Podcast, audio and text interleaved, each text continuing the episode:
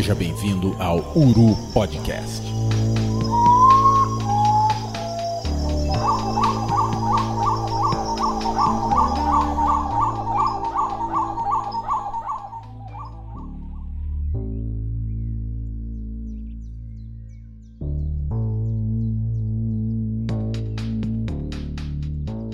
Bom dia, boa tarde, boa noite, amigos das aves.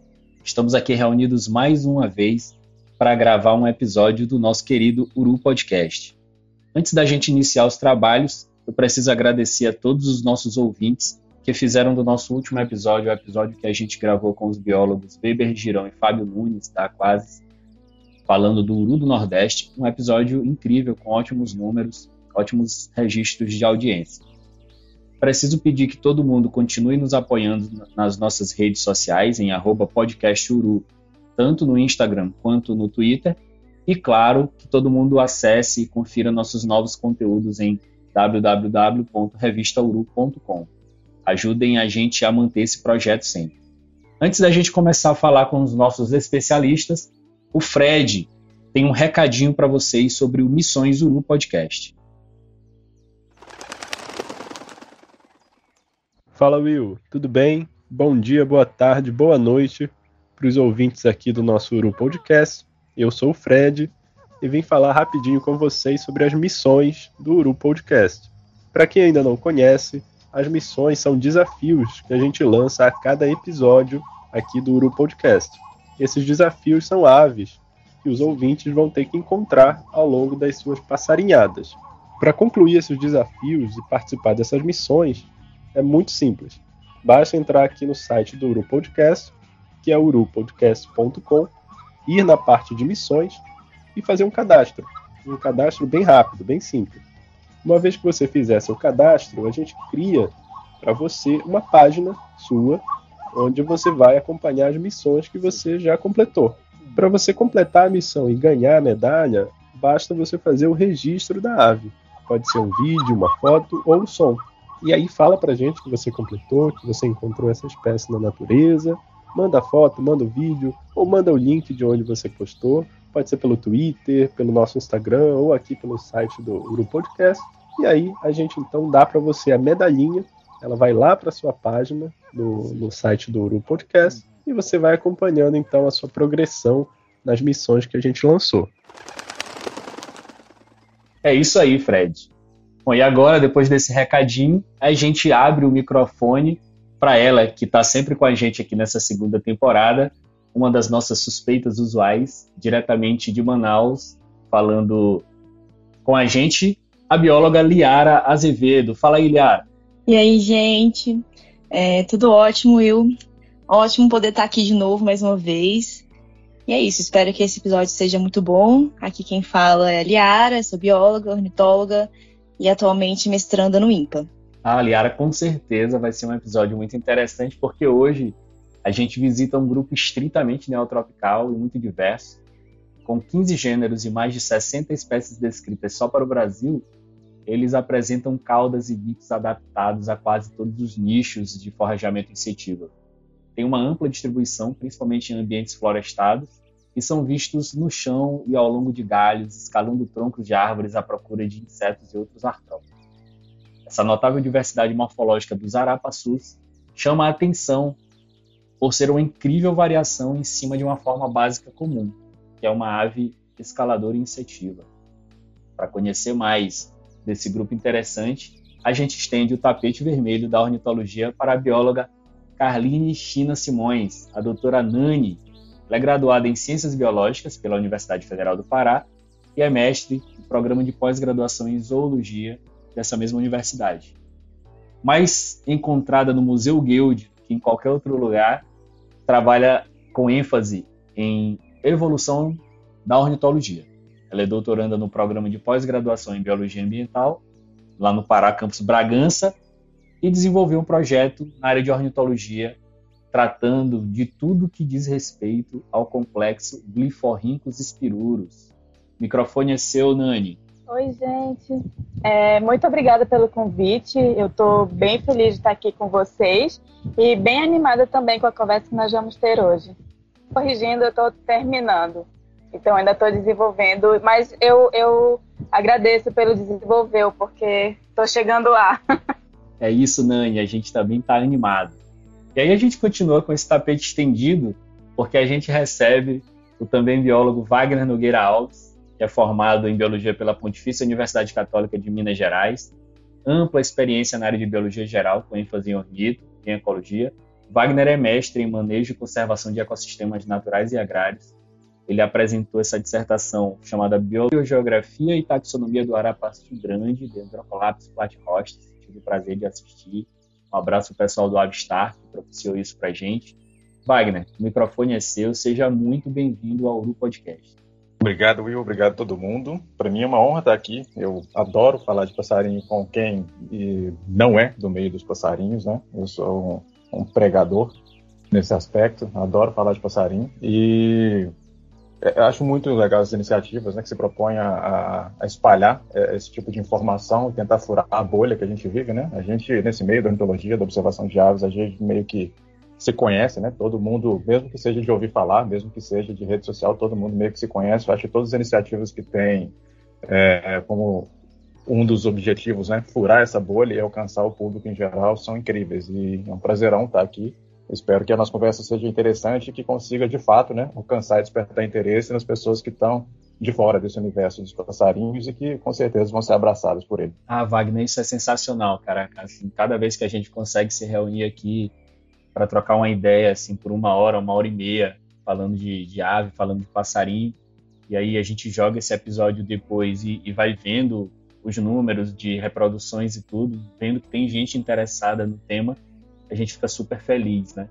E aí, aqui, para o pessoal que está ouvindo, é, eu queria registrar minha admiração pelo Wagner, porque é o nosso primeiro contato, assim, a gente está gravando pela primeira vez e tudo, mas desde quando eu comecei a observar aves, o Wagner é uma figura presente pela moderação lá no Wikiaves, sempre ajudou nas identificações.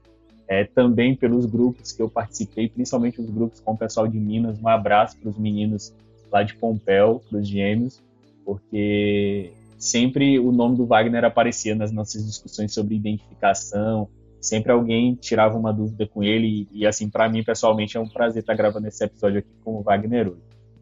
E o nosso terceiro convidado desse dia é o biólogo Stefano Spiteri Ávila. Ele é biólogo formado pela Universidade Estadual Paulista Júlio de Mesquita Filho, é mestre em biologia na área de ecologia pelo INPA, onde ele estudou mudanças fenotípicas na mesma espécie de arapaçu que a Nani trabalha no doutorado. O Stefano avaliou é, mudanças fenotípicas em fragmentos florestais urbanos. Seja muito bem-vindo ao Uru Podcast, Stefano. O microfone é seu. Olá, pessoal. Valeu aí, Liara, Will, pelo convite. É ótimo também estar dividindo esse espaço aqui com a Nani, com o Wagner. Estava numa expectativa enorme de, de falar sobre esse grupo, porque eu entrei na ornitologia pela observação de aves e Uh, fui ter mais contato com Arapaçu no meu mestrado e eu peguei um, uma paixão muito grande por esse grupo e uh, comecei a dar muita atenção a eles. Não me considero exatamente um especialista, mas eu, cara, tenho uma paixão muito grande por esses bichos. Inclusive, o, o, a espécie que eu usei para o estudo no meu trabalho foi a mesma da Nani.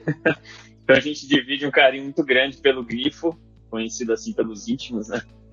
E cara, um bichinho muito especial. Espero aí poder contribuir com, com o nosso podcast hoje aí, com esse episódio. Bom, depois de todo mundo se apresentar, eu preciso dizer que o maior especialista em arapaçus desse episódio sou eu. Extremamente especializado em confundir uma espécie com a outra. Já fui capaz da proeza de fotografar um arapaçu branco e achar que eu estava fotografando um arapaçu galinha, isso no interior do Maranhão, onde é completamente impossível registrar um Arapaçu Galinha hoje. E queria, queria dizer que esse grupo é um grupo que sempre, sempre chamou muito minha atenção durante as passarinhadas. É um bicho sempre presente, assim, quando a gente entra em qualquer mata com algum tipo de árvore, a gente vai se deparar com algum bicho desse grupo, fatalmente. E eu estou muito feliz que a gente está com, com especialistas, não poderíamos estar melhor servidos nesse episódio para falar dos arapaçus.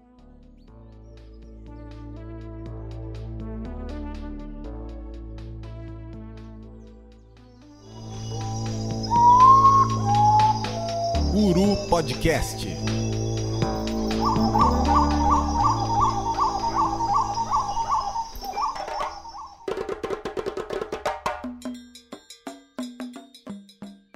Esses bichos eles têm esse modo de vida super interessante e a gente sabe que isso gera confusões e tudo, mas indo por partes, a gente precisa falar um pouquinho da história evolutiva desse grupo, de filogenia de taxonomia, onde os arapaçus estão localizados na árvore das aves. Então, eu peço que a Nani dê, traga luz para a gente a respeito desse tema. É, então, os arapaçus eles fazem parte da família Dendroclaptidae, né? Eu acho que já foi falado aqui em algum momento, talvez aí no, no tema do meu doutorado. É, mas anteriormente eles eram uma subfamília dos Furnaridae, que eles são bem relacionados, é, inclusive filogeneticamente. Existem alguns trabalhos que a gente tem essa classificação mais antiga ainda. É, eu consigo pensar, por exemplo, no trabalho da Derry Berry, que é um trabalho bem conhecido para quem trabalha com dendrocolaptídeos, que foi um dos mais recentes relacionados à classificação dessa família e relacionando também a evolução é, dos caracteres morfológicos, né, que são uma das coisas mais importantes quando a gente fala dos, dos arapaçus. É, e aí, como você falou no início, são aves bem típicas da região neotropical, né? E elas ocorrem em diferentes hábitats, desde terra firme até florestas é, alagadas, né, como várzea. Uh, filogeneticamente, eles são um grupo irmão da família Scleruride e da família Furnaride, é, que são famílias que têm alguns representantes bem parecidos com os arapaçus, né? Quem nunca confundiu um xenopis com um gliforrincus, por exemplo. É, e esse grupo, os dendrocolaptídeos, eles são conhecidos por ter uma radiação bem grande de espécies. Ele é uma, é uma família bem diversificada e tem características morfológicas relacionadas ao comportamento da alimentação, da locomoção, como a gente vai falar daqui a pouquinho.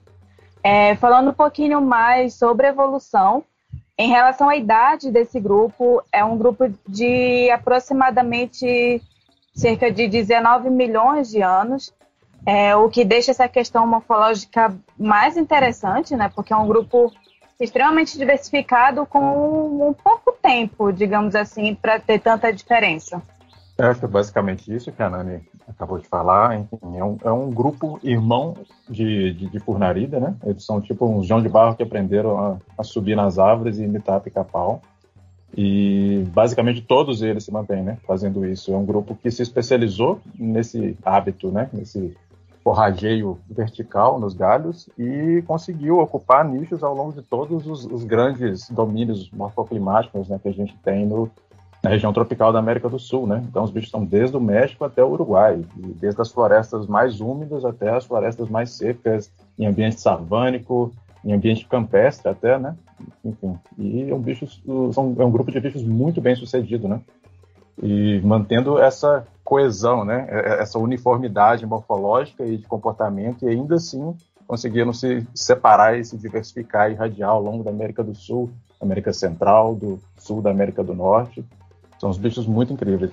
Acho que é legal complementar aí com uma é, informação interessante sobre uma das principais adaptações que esse grupo tem, né, que é a, na cauda, as ratas, né, que são aquela, aquela estrutura central, central da pena, é, elas são bem rígidas e algumas, em algumas espécies até se estende além da linha de, de barbelas, né, de, da, das barbas das, das penas, né? E aí isso dá um, dá um apoio para os bichos conseguirem se manter escalando as, as árvores, né? Uh, acho que a gente já foi comentado que a maioria é, é, eles são predominantemente insetívoros, mas tem umas espécies maiores que conseguem predar pequenos, pequenos vertebrados. Né?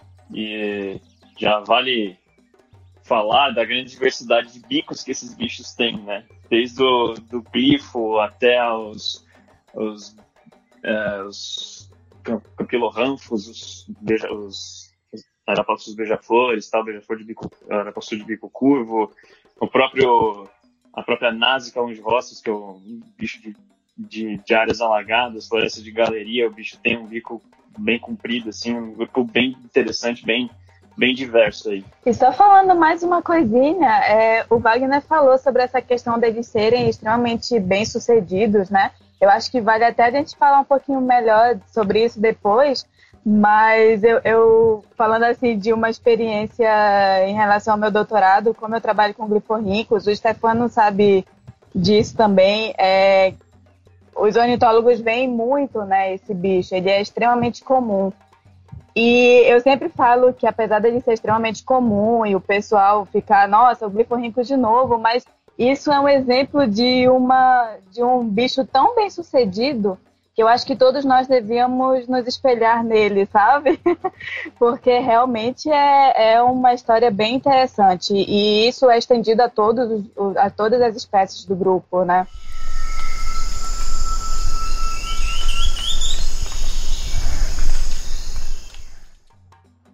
É, o gliforrintus acaba sendo o terror da galera do, do anilhamento, né? Tem hora Exatamente. que ninguém aguenta mais tirar aquele bicho da rede. Nossa, mano. Exatamente. Algumas pessoas, tipo... quando eu falo que eu trabalho com gliforrincos, é exatamente essa resposta. Nossa, mas o gliforrincos... E eu realmente repito, defendendo esse bicho, olha, é um exemplo. É um exemplo de evolução. Vamos seguir ele. É, eu queria ter trabalhado com bicho igual gliforrincus. Eu trabalhei com dendrocolapso, eu precisava coletar ao longo de um gradiente geográfico bem grande. E de todos os que eu consegui coletar, eu peguei um total de zero na rede. Então, o meu sonho é que o bicho fosse pelo menos parecido com gliforrincus, assim, na, na predisposição a forragear no baixo, a cair na rede. Eu gastava horas e horas e horas montando rede, aquele trabalho, às vezes você perde uma manhã inteira para poder montar a linha de rede, você perde tempo se restringindo aquela área pequena ali, ao invés de estar andando atrás dos bichos, para no fim das contas, zero, sempre zero. Nossa, na, na, região amazônica, acho que independente do lugar que você tivesse, se você abre a rede, você pode ter uma certeza que você vai pegar um, um monte de grifo, cara. Pelo menos um por ronda, assim. É uma loucura. Eu tive Agora acho que eu vou puxar um pouco pro lado da Nani, mas eu tive oportunidade, a maior parte da minha experiência na Amazônia foi em Manaus, né? E aí uma única vez eu tive oportunidade de parar em Altamira. E aí, como durante o meu mestrado é, consegui ver bem de perto os bichos em Manaus, eu fiquei muito surpreso em Altamira que eu peguei um glifo e falei, caramba, que bicho diferente, cara.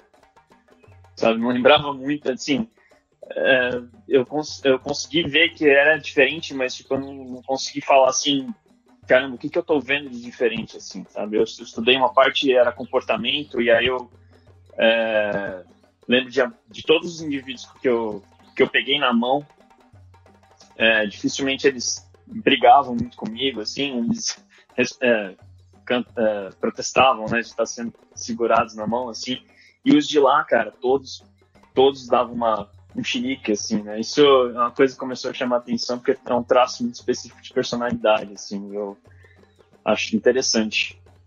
E aí acho que o glifo, na verdade, não é uma coisa só, né? Né, Nani?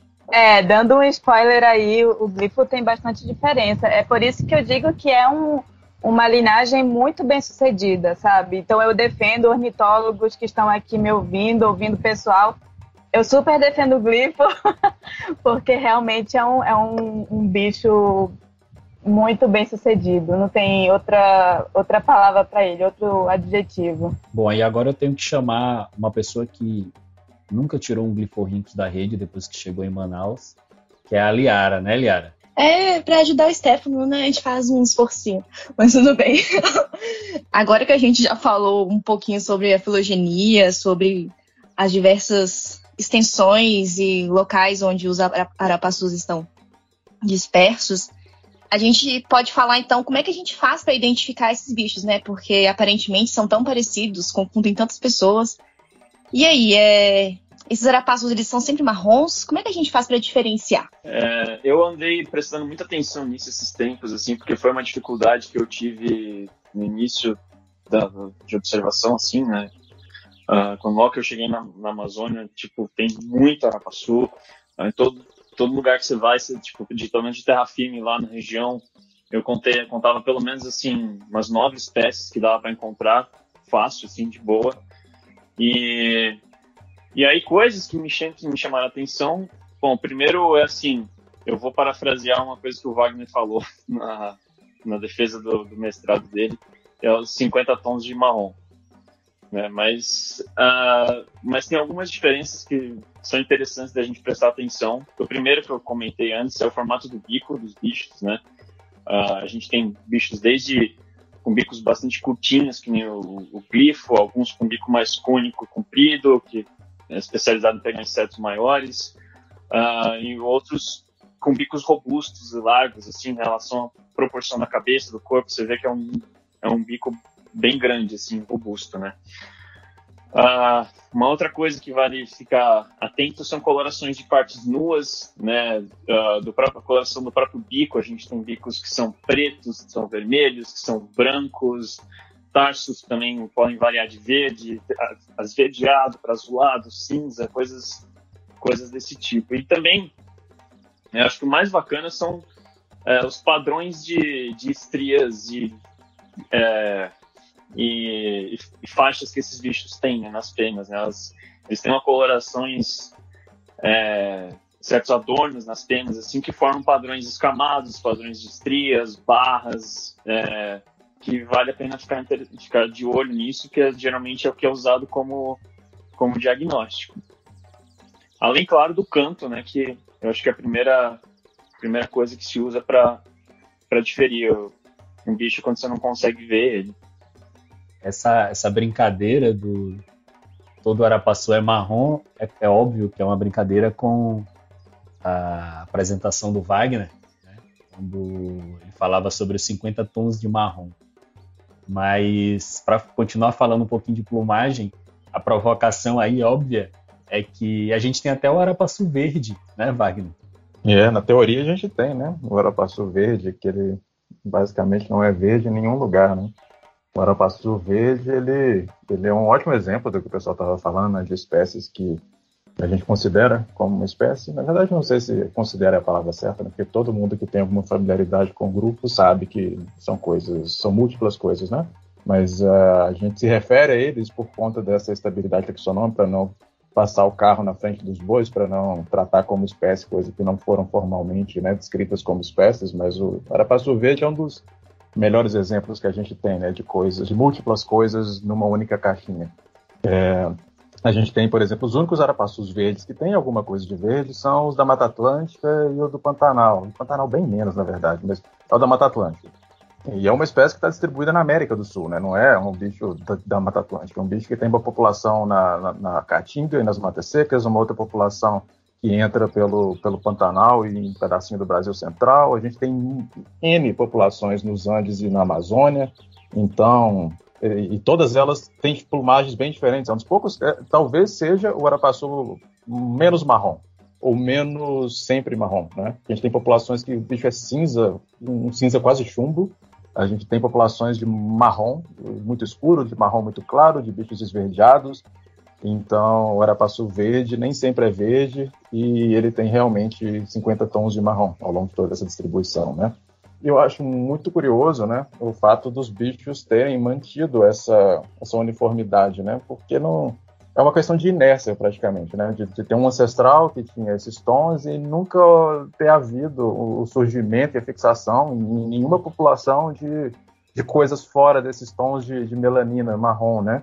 Por exemplo, você tem grupos igual, sei lá, piprídeos, né? Que você vai ter bichos com todas as combinações de cores, se você puder imaginar, cotingídeo, né? Que, que são as, as cotingas, as anambés e tal, que também tem bichos de todas as combinações de cores. A gente tem um grupo, que não é nem um grupo só, né? são alguns grupos que são irmãos, por exemplo, o Furnarídeo, né? Que são os João de Barro, é, casaca de couro, o João Neném, essas coisas todas, junto com os dendrocolaptídeos, e todos eles mantêm essa questão de, de coloração baseada praticamente só em, em, acho que é felmelanina, que é a que dá coloração mais amarronzada, enfim, mas é basicamente é, concentrações e tipos diferentes de felmelanina. Se eu estiver errado, alguém corrige para eumelanina, que eumelanina é do preto, mas enfim.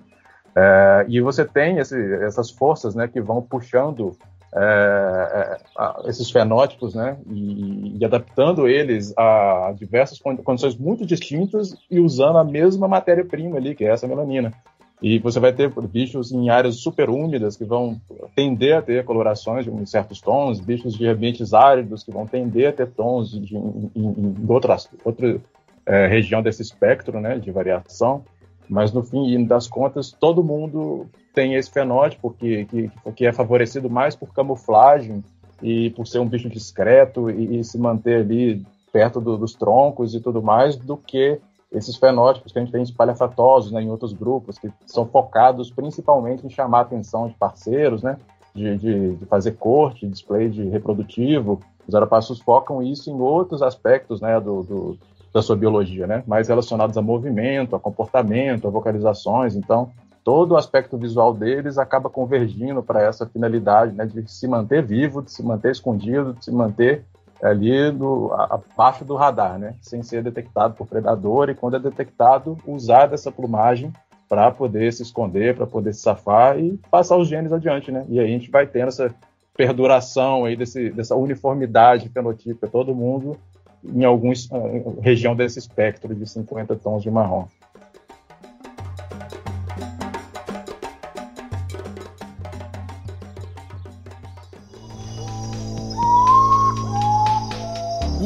Podcast.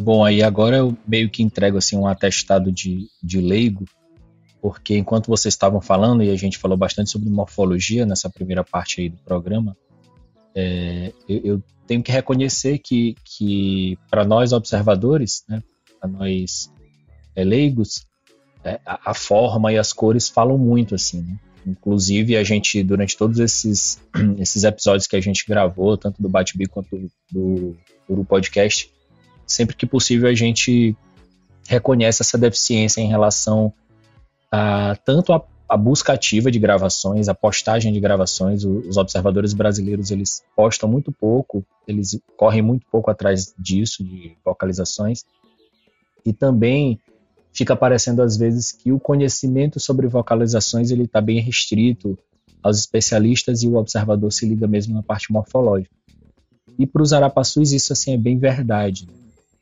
Inclusive assim a, minha visão eu sempre sempre associo muito isso. O grupo dos arapaçus é, me faz lembrar muito da, da questão dos metamorfos do, do, Richard Dawkins. Quem não, não conhece essa passagem pode dar um Google aí, Metamorfos Richard Dawkins. Você vai entender, tem a ver com programação e tal, variação é, em cima da mesma forma e tudo. É bem interessante o tema, mas os arapaçus me lembram muito isso, porque a partir de uma forma básica comum, como por exemplo o arapaçu verde, que a gente falou aí há pouco, mexendo um pouquinho aqui, um pouquinho ali. Aí eu, quando eu falo mexendo, claro que é entre aspas, a gente tem um Nazica long a gente tem um Marapaçu beija-flor, a gente tem bichos de formas bem variadas, mas exercendo aquela mesma, entre aspas, função no, no meio ambiente. E aí a minha dúvida para vocês é como é, que se, como é que se dá isso? Como é que se deu essa explosão? Como é que, que essa variabilidade foi alcançada? É, não seria muito mais, entre aspas, é, prático ficar lá com aquela forma original insetívora, ocupando todos os nichos possíveis? Como é que, como é que vocês entendem isso? Eu acho, na verdade, que essa é uma das perguntas mais legais quando a gente pensa em dendrocolaptídeos, sabe? Porque em arapaçus, né? Porque é, por essa questão da, dos formatos diferentes dos bicos, é, eu não sei se vocês já fizeram esse exercício, né? Eu, uma das primeiras coisas que eu fiz quando eu comecei a trabalhar com essa família foi pegar uma árvore filogenética e colocar todos os bicos é, das espécies próximas, sabe? Para poder ver a variação deles. E realmente é uma coisa gritante, né? É, falando assim um pouquinho do que eu, eu trabalho mais especificamente, o glifo é uma das espécies mais antigas desse complexo todo. E é uma, uma espécie pequena, né? O bico é bem, bem é, é pequeno também, não é, não é uma coisa assim tão diferente como o Campylorhamphus, né? Como o Arapaçu beija-flor, ou então como Násica, ou qualquer coisa assim. É, mas de qualquer forma, quando a gente fala nessa variação de bicos, a gente pode pensar em algumas hipóteses que são relacionadas a essa, a essa explosão de diversidade, sabe? É, uma dessas hipóteses seria em relação à saturação de nicho, é, já que, como é um grupo muito bem sucedido e ocupa toda a região neotropical, é, em algum momento isso pode ter acontecido, de ter o, aquele certo nicho estar tão saturado que se as espécies não começassem a se adaptar e, e consequentemente, a divergir, é, não iriam sobreviver, né? iriam ser extintas. É, e aí isso levou uma, uma rápida evolução. Por isso que eu disse no início, né, o fato dele ter cerca de 19 milhões de anos e ter essa variação tão absurda de grande é uma coisa muito recente para ter tudo isso de diferença. E e aí a gente pensa que isso pode ter sido muito rápido, né? Pelo fato dessa idade da família. É, e aí essa adaptação a novas zonas pode ter sido uma terceira, uma, é, uma segunda consequência, na verdade, de é, esse nicho ter sido saturado, eles terem visto, né, consequentemente, a necessidade de divergir, de diferenciar e ocupar novas zonas de, de hábitat, de nicho e tudo mais tem umas coisas que a gente tem que levar em consideração, por exemplo, o, o, ancestral desse clado todo, né? Se a gente considerar um ancestral, ele é uma espécie, e como toda espécie, ele está restrito a uma certa a um espaço é, é, é ecológico, né? ele vive num determinado ambiente, ele tem uma predileção um determinado faixa altitudinal, uma determinada umidade, um tipo de vegetação, ele se alimenta de um determinado certo tipo de coisa, pode ser que ele tenha um tipo de comportamento de forrageio que também seja específico. E a gente está falando de um contexto neotropical aqui tudo, de, de, uma diversidade absurda de nichos, né? Então vamos supor que esse ancestral fosse um bicho florestal e que ele vivesse em floresta tropical, um brófilo, essa coisa toda. É, é, e, e, conectado a esses ambientes, a gente tem savanas, a gente tem vegetações decíduas, a gente tem vegetações estuarinas, a gente tem florestas de, galeria, a gente tem várzea, a gente tem igapó, a gente tem terra firme, a gente tem essa coisa toda. E é muito difícil você imaginar, inclusive em tempos modernos, que uma única espécie consiga né, ocupar esses espaços inteiros e desempenhar os diversos é, papéis ecológicos né, que os arapaçus desempenham hoje em dia. Então, à medida que a, a, a gente tem certas populações que vão é, é, passando ao longo do tempo né, a, a adquirir características que, que, permitam com que elas desempenhem outros tipos de função, que elas ocupem outros níveis, que elas se alimentem de outras coisas, que elas vivam num clima diferente. E à medida que essas populações vão fixando essas características, né, elas vão se diferenciando dos ancestrais e vão irradiando, e vão divergindo.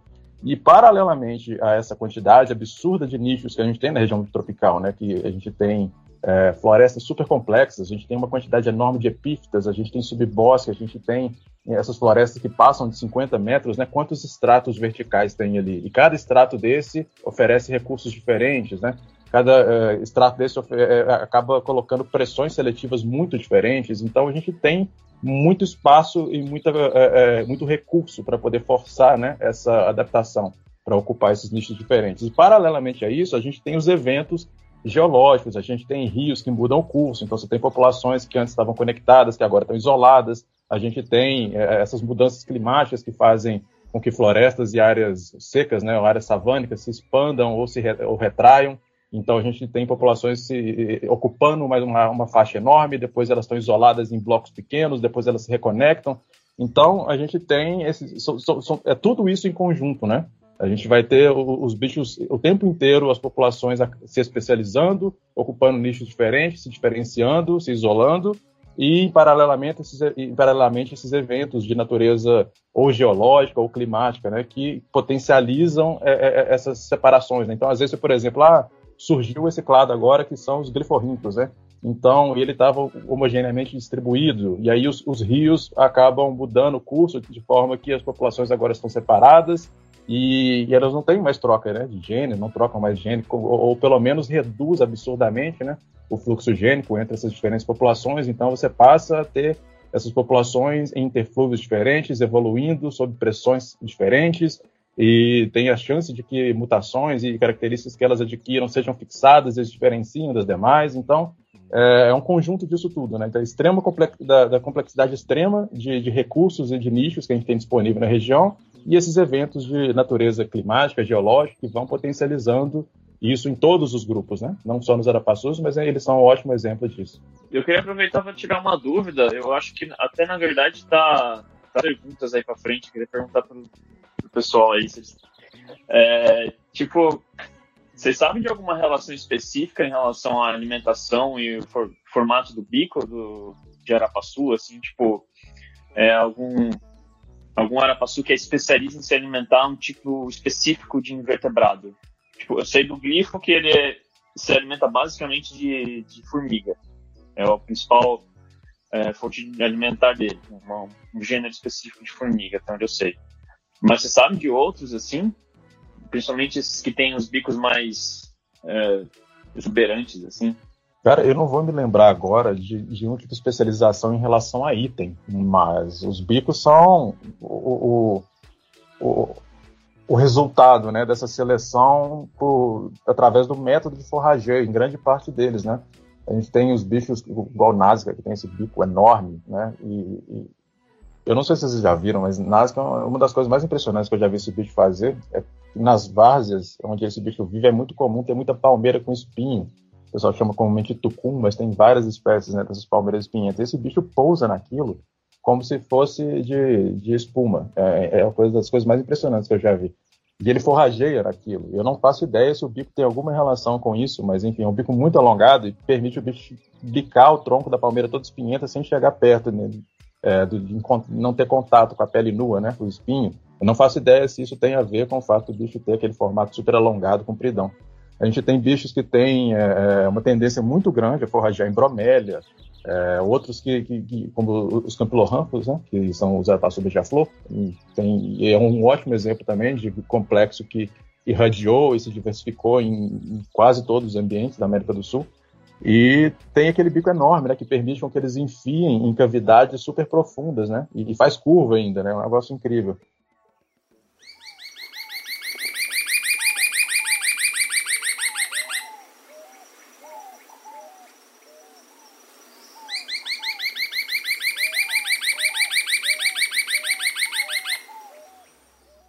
o método de forrageio e, e acaba que direciona bastante esse tipo de morfologia. Mas eu não sei se tem algum outro grupo que tem especialização a nível de presa, né? A gente carece muito desse tipo de informação no neotrópico em geral. A gente tem muito pouca informação de história natural, de o que, que esse bicho faz, onde ele vive, o que, que ele come, o que, que ele precisa, né? Que a informação básica de história natural é das coisas que a gente mais carece no neotrópico no geral, não é nem para Arapaçu. Então é muito difícil de responder essa pergunta com alguma, algum grau de certeza, porque é o tipo de informação que a gente é, nos falta né, para quase tudo. Né? A gente precisa de mais gente no mato para estudar a história natural. A gente precisa de, de revalorizar né, esses aspectos da biologia dos bichos, sem os quais a gente não consegue promover nem ciências de, de alto rendimento e de com gráficos bonitos e muita estatística e nem conservação, né? São duas coisas que dependem de, desse tipo de, de informação e que a gente ainda carece muito. A gente precisa revalorizar isso e estimular com que as pessoas coletem esses dados. Bom, isso que o Wagner falou é extremamente importante. A gente já comentou sobre isso em outros episódios, mas uh, recentemente, nesse boom aí de divulgações das fotos do, do James Webb e tal, é, eu pensava sobre a conversa que, que eu tive na gravação do episódio do Capau da Taboca, né, Capau Parnaíba, o Celeuso Brienne, com Túlio Dornas.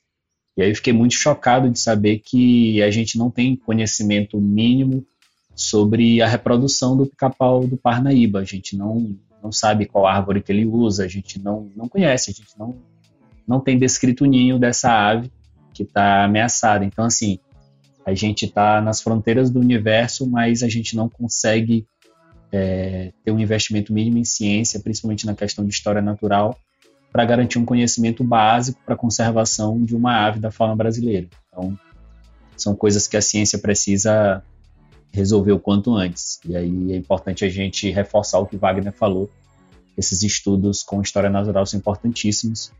É, um exemplo disso é que a gente não tem publicado mas é, em visitas à araria eu pude, pude observar ninhos de Nazica longhostris, né? O arapaçu de bico comprido. E o bicho trazia muito ortóptera, esperança, gafanhoto e tal, mas a gente não tem subsídios, a gente não tem nada publicado para falar que o bicho é especializado nisso. O bicho pode ser simplesmente oportunista e tá lá. Então, dentro desse, dessa questão que o Stefano levantou, o fato é como o Wagner disse, a gente não tem elementos suficientes para poder bater o martelo sobre nada em relação a isso. Então, depois a gente ter escutado aí dessas pequenas diferenças morfológicas, que são bichos que têm todos eles colorações 50 tons de marrons e tudo mais, apesar dos bicos meio diferentes e tudo mais, são bichos difíceis de identificar, né? Então, Stefano, que dica que você dá para um observador de ave? O que, que você tem que olhar no arapaçu para conseguir diferenciar ele, diferenciar das espécies? Bom, eu quando estou em campo, assim, só no binóculo vendo esses bichos, eu presto muita atenção é, nas estrias, é, quando tem estria, né? Uh, até a extensão dessas estrias, né, já se parar, não, parar antes das costas, já já delimita um, um certo grupo específico. Uh, os, os dendroplex do, dos tiforrincos, por exemplo, tem uma. Uh, recentemente eu, eu, recebi essa dica da uma amiga Priscila, que está lá em Manaus. Beijão, Priscila. É, ela falou justamente disso, de é, parar no meio das costas, é, de, não, não, entrar nas costas das estrias de dendroplex, e os tifurrincos mantêm mais as estrias no peito. Uh, outras questões, prestar atenção no, como eu falei, como a gente já estava falando aqui desses assuntos, né, tamanhos, formatos de bico, é, coloração, assim, tem alguns que são mais tons de ferrugem, outros são o, o, o arapaçu verde, que na maior parte não tem nada de verde, né, ele é mais cinza. É, eu acho que eu esgotei um pouco daquilo que eu já tinha falado antes, então acho que eu vou abrir para a Nani e o Wagner falarem um pouco também. Ah, lembrei uma coisa. é, esses bichos, é, alguns são, são seguidores de correição.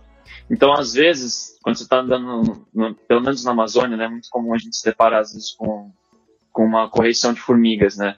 E aí tá toda aquele, aquela algazarra de é, de terminofilídeos que geralmente conduzem esses, esses, essa, essa movimentação.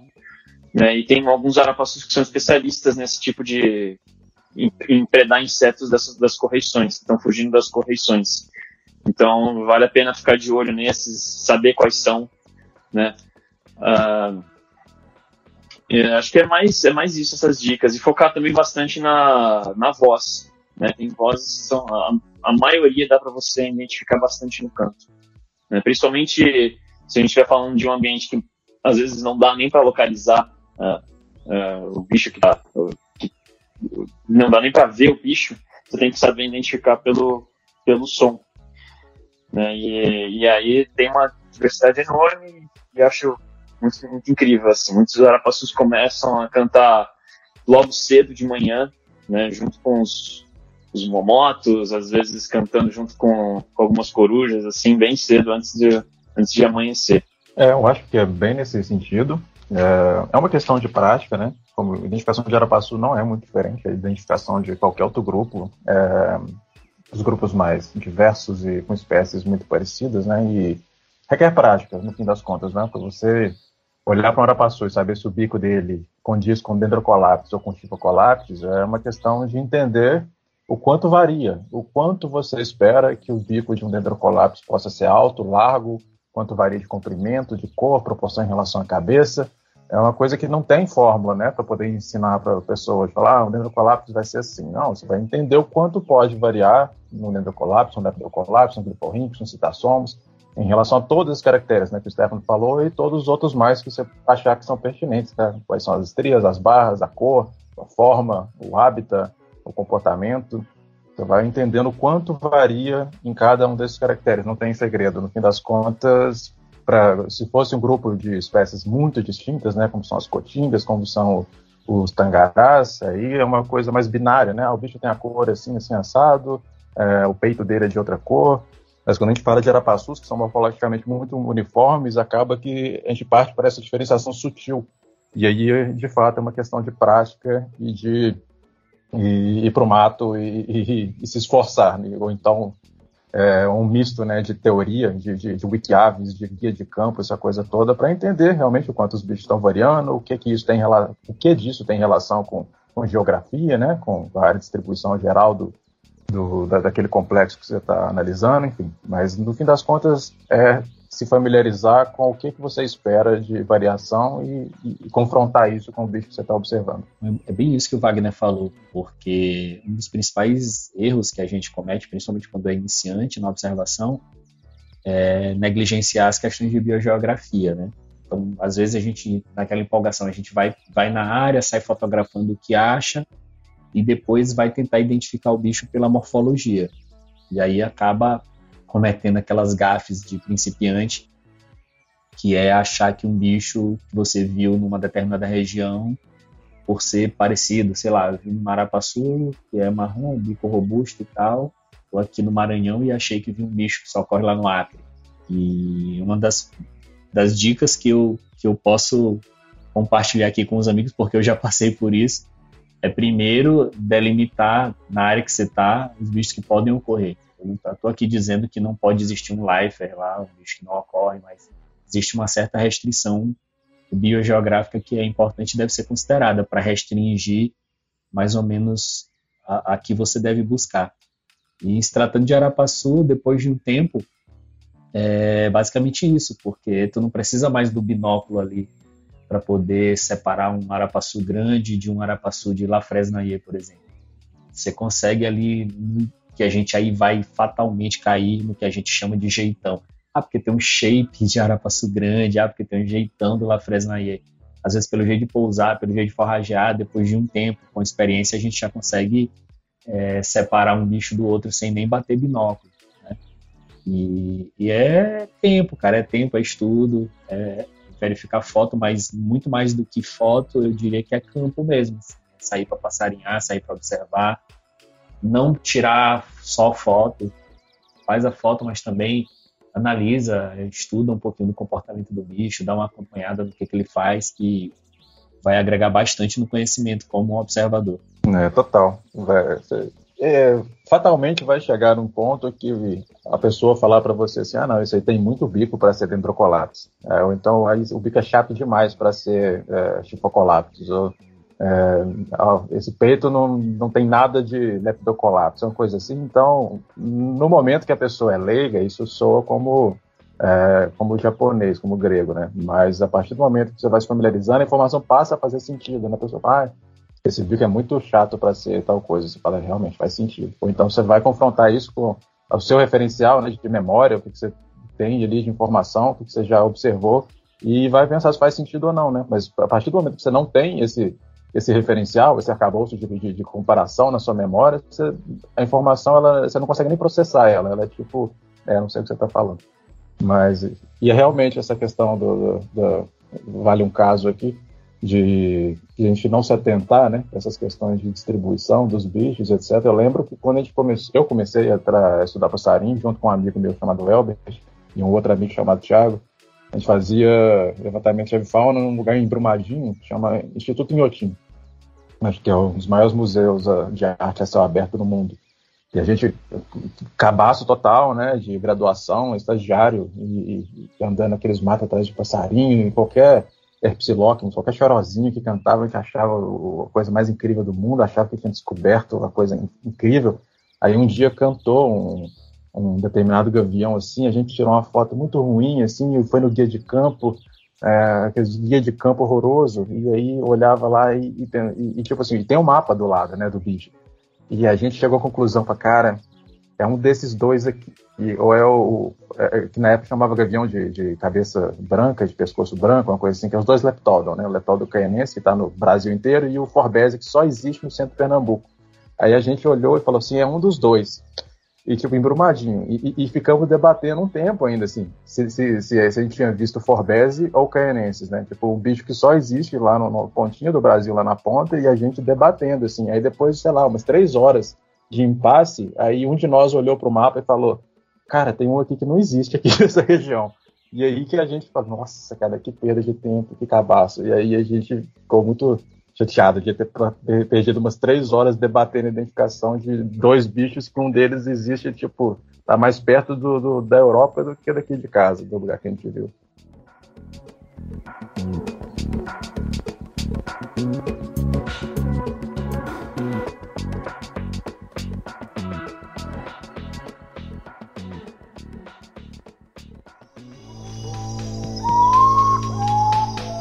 Uru Podcast.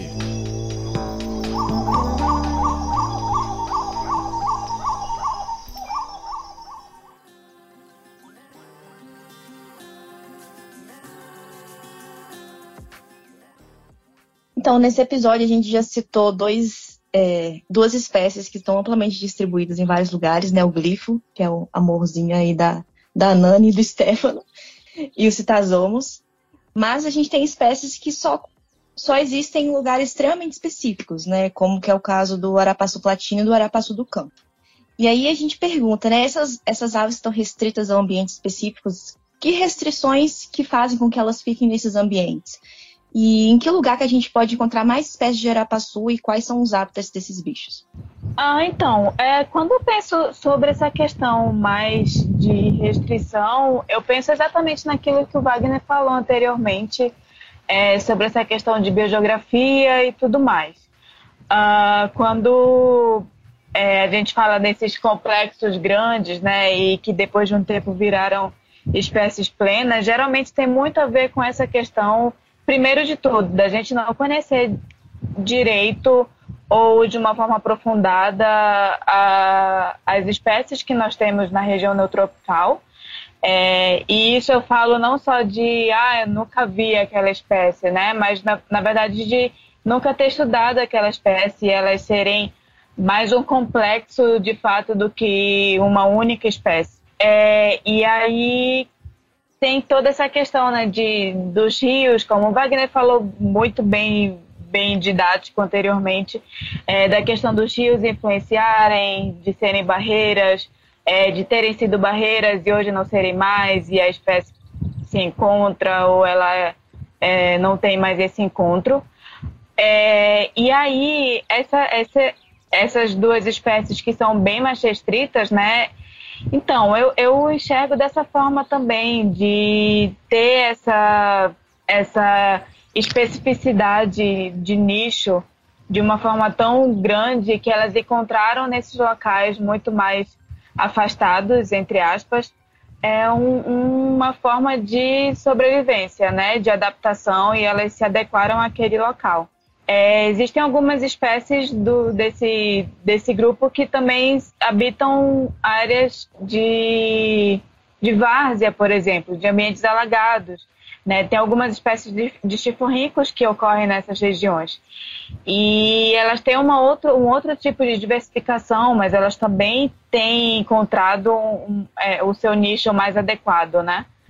É, Para falar a verdade, eu não conheço muito sobre o arapaçu platino e o do campo, mas de uma forma geral, eu, eu, acredito que seja mais dessa forma, nessa questão de biogeografia, de adaptação e tudo mais esses dois bichos que foram levantados como exemplos, né? Mas o, só para esclarecer, o arapaçu do campo, né? Ele é um chifocolapis e assim como os outros chifocolapis é um bicho de ambiente florestal.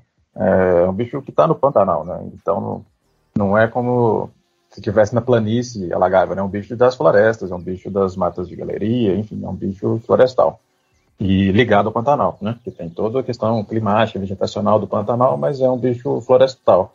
Já o arapaçu platino, né, o Drimornis, é um bicho de que provavelmente, né, o, o, não é um bicho exclusivo de área campestre, sem árvore, né? Mas talvez os pampas e espinilho, enfim, aquela região sul ali, tenham tido uma história evolutiva num período onde a disponibilidade de árvore deve ter sido até menor do que a que ele tem hoje, porque é um bicho que desenvolveu uma morfologia e um comportamento completamente diferente dos outros arapaçus, né? O arapaçu que consegue, inclusive, pousar na, na horizontal. Né? Ele pousa, parece um João de Barro, às vezes. Assim, ele, ele tem essa, é, essa capacidade, né? Uma coisa que praticamente nenhuma outra tarapaçu faz, né? Eles ficam quase o tempo inteiro agarrados aos troncos, enfim, às vezes pousam no chão, essa coisa toda, mas o Dreamornis ele pousa. Se tiver um galho, tipo um morão de cerca, ele pousa no alto como se fosse um chão de barro, assim, é, é a coisa mais esquisita de ver, pensando, tendo em mente que é um arapaçu, né? Na mesma hora o bicho está trepado na vertical, de repente ele sobe no topo do galho e fica na, na, na, na horizontal, né?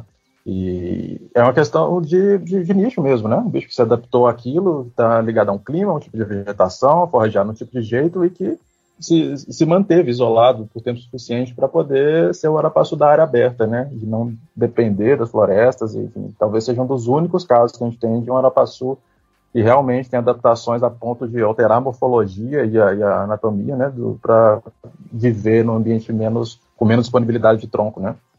Mas é, é, basicamente isso. É, existe uma coisa bem legal que a gente chama de exclusão competitiva, né? É, eu estudei um outro passarinho no meu mestrado e, e é, a gente descobriu que era uma espécie diferente, era um complexo e tinha uma espécie nova lá com, com um nome que nós demos depois e tudo. E basicamente ela acontecia, ela ocorre na mesma região que a espécie mãe, digamos assim, mas elas duas se excluíam para evitar competição, sabe? E essa exclusão acontecia através do canto.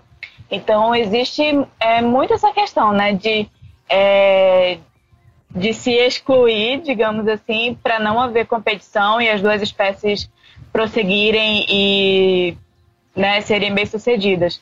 É, naquele mesmo exercício que eu fiz, que eu falei anteriormente, de colocar numa, numa árvore lá de filogenética os bicos, eu coloquei também as regiões onde eles ocorrem. E, por exemplo, com chifurrincos isso acontece bastante. Eles se meio que você coloca o um mapa de todos os bichos, de todos os chifurrincos, no caso. É, você vê que é meio que um quebra-cabeça, sabe? É, eles meio que se eles não ocorrem na mesma região e quando ocorrem você vê diferença de canto ou alguma coisa assim, mas geralmente eles ocorrem em regiões diferentes se excluindo, né, para que todos consigam é, prosseguir e ter sucesso evolutivo. Queria registrar agora meu descontentamento com, com a evolução, porque é impensável esse arapaçu platino ser um arapaçu e o limpa-folha do Buriti não ser um arapaçu porque o hábito é todo de Arapaçu num caso, e no caso do que é Arapaçu é muito não Arapaçu, enfim. Vamos nos encontrar ainda com esse Arapaçu platino aí para ver de pé. Bom, a gente falou bastante morfologia, né? A gente falou um pouquinho aí é, sobre outros detalhes da, da ecologia dos arapaçus também, mas é, aproveitando basicamente que o trabalho do, do Wagner na, dissertação de mestrado dele foi falando da questão das vocalizações, o Stefano já abordou um pouco disso anteriormente. É, assim, quem, quem roda muito o Brasil, assim, registrando os bichos, fotografando principalmente, mas alguns entusiastas fazem gravações e tudo, é, percebem que existem diferenças é, nas vocalizações do que a gente chama de a mesma espécie em pontos de ocorrências distintos. E aí eu, eu preciso perguntar para o Wagner assim, procede essa questão de variação de dialetos é, entre, entre, populações de arapaçus e, e, o quanto isso é importante para a questão taxonômica, é, do ponto de vista de uso prático, assim, para a gente poder é, avaliar se, se essas populações são ou não são espécies distintas, e aí o espécies entre aspas sempre, por favor. Essa é uma questão muito legal. É, Para quem está ouvindo e que não é da área, né, talvez não saiba, mas a gente tem um grupo de passarinhos que não aprende a cantar, né, que o canto ele é gravado no DNA e o bicho nasce sabendo. O máximo que acontece é algum tipo de refinamento, assim, com relação a, ao tom, à altura, enfim, algumas características assim do canto, mas o, em geral, mesmo se o bicho for criado surdo, ou se ele for criado em isolamento, ou se ele for criado ouvindo cantos de outra espécie e nunca o da própria espécie, ainda assim ele vai ter o canto da, característico da espécie. Então é um canto geneticamente modificado. É, tem vários grupos de aves, na verdade, né, que tem é, esse tipo de característica. E em passeriformes, né, que são os, entre aspas, passarinhos, a gente tem uma sub, um subordem que é chamada Subocines, E, e os subocines, em geral, a gente tem algumas raríssimas exceções, mas em geral os subocines têm essa característica de vocalizações inatas. E se você junta o fato da vocalização em arapaçus, né, que é um subocine ser inata, com o fato de que as espécies têm essa, eh, essa plumagem, essa aparência muito conservativa, então a gente não tem o que a gente encontra em outros grupos, por exemplo, por exemplo tangarás, né, que os bichos são a seleção sexual é bem voltada para a aparência, né, para performance de, de, de, movimento, essa coisa toda, então para poder evidenciar caracteres da plumagem, é, os arapaçus estão no extremo oposto, eles estão na, na, no extremo onde a aparência é voltada para camuflagem. Então, boa parte disso que, que, que diferencia as espécies, né, que, que mantém essa identidade específica, está intrincado no DNA deles e é relativo à vocalização. Então, em estudos é, de, arapaçus pra, em relação à taxonomia, que é um, em relação à delimitação de espécies, né, o que é, é uma espécie, quais são as espécies, como elas estão distribuídas, para a gente poder avaliar isso de forma satisfatória em Arapaçu, o ideal é que a gente faça estudos mais abrangentes, que tenham. Não, não, não é que a gente tenha que descartar a plumagem e ignorar completamente, mas se a gente não incorpora vocalizações, comportamento, distribuição, ecologia e genética, especialmente, a gente está correndo um sério risco de tirar conclusões errôneas né, em relação a, a, ao, ao, resultado né, do, do, estudo. E, mas o, também vale falar, um, acho, um pouquinho em relação a essa questão de dialetos, né? É que no fim das contas, dialeto acaba, isso é, talvez seja preciosismo, enfim, uma coisa mais técnica, mas o dialeto geralmente se usa para espécies que têm aprendizado. Você vai ter, sei lá, tipo tico, canário, essa, esses passarinhos que aprendem a cantar, né, curió, papacapim, eles têm é, a relação deles com, com o canto, né, essa variação regional e, e a coesão, né, a, a, a, a parte mais conservativa de indivíduos que são de uma mesma população, isso acaba sendo cultural, né? É aprendido. Então eles aprendem a cantar e acaba que por conta dessa cultura de aprendizado eles vão tendo é, é, essa maior similaridade entre os bichos que vivem um perto do outro, né? Que cresceram perto do outro.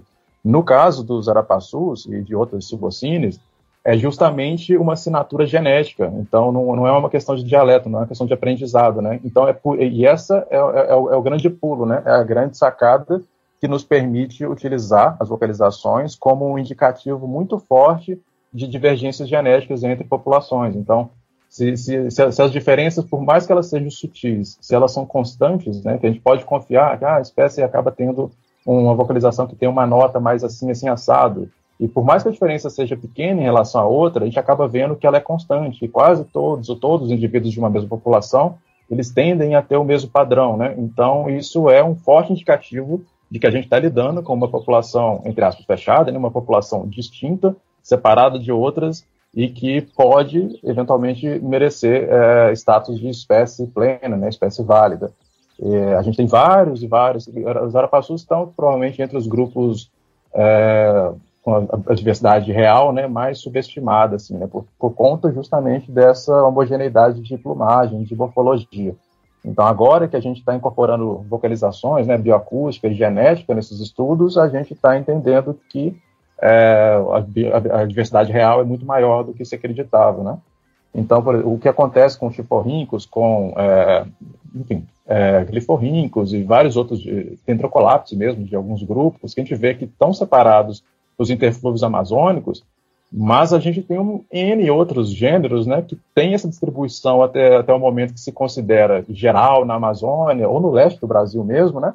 Que na verdade, muito provavelmente, é só um artefato amostral. Né? São grupos que a gente, é, a gente, no caso, né, comunidade de, de pessoas que pesquisam esses bichos, não se debruçou ainda para poder fazer o que a Nani, enfim, o Stefano, as, as, pessoas que já trabalharam com taxonomia nesse grupo fizeram com outros gêneros, com outros grupos de espécies, né? Então é uma questão de tempo para a gente ter esse boom de, de biodiversidade. E se a gente extrapolar Brasil, a gente entra em Andes e, enfim, América do Sul no geral, com, com a diversidade muito maior ainda, né? E, enfim, é um grupo ainda que tem a, diversidade real ainda subestimada para muito, assim, em relação à real. E esse é o papel crucial que a, a vocalização vai ter para a gente poder desvendar, né?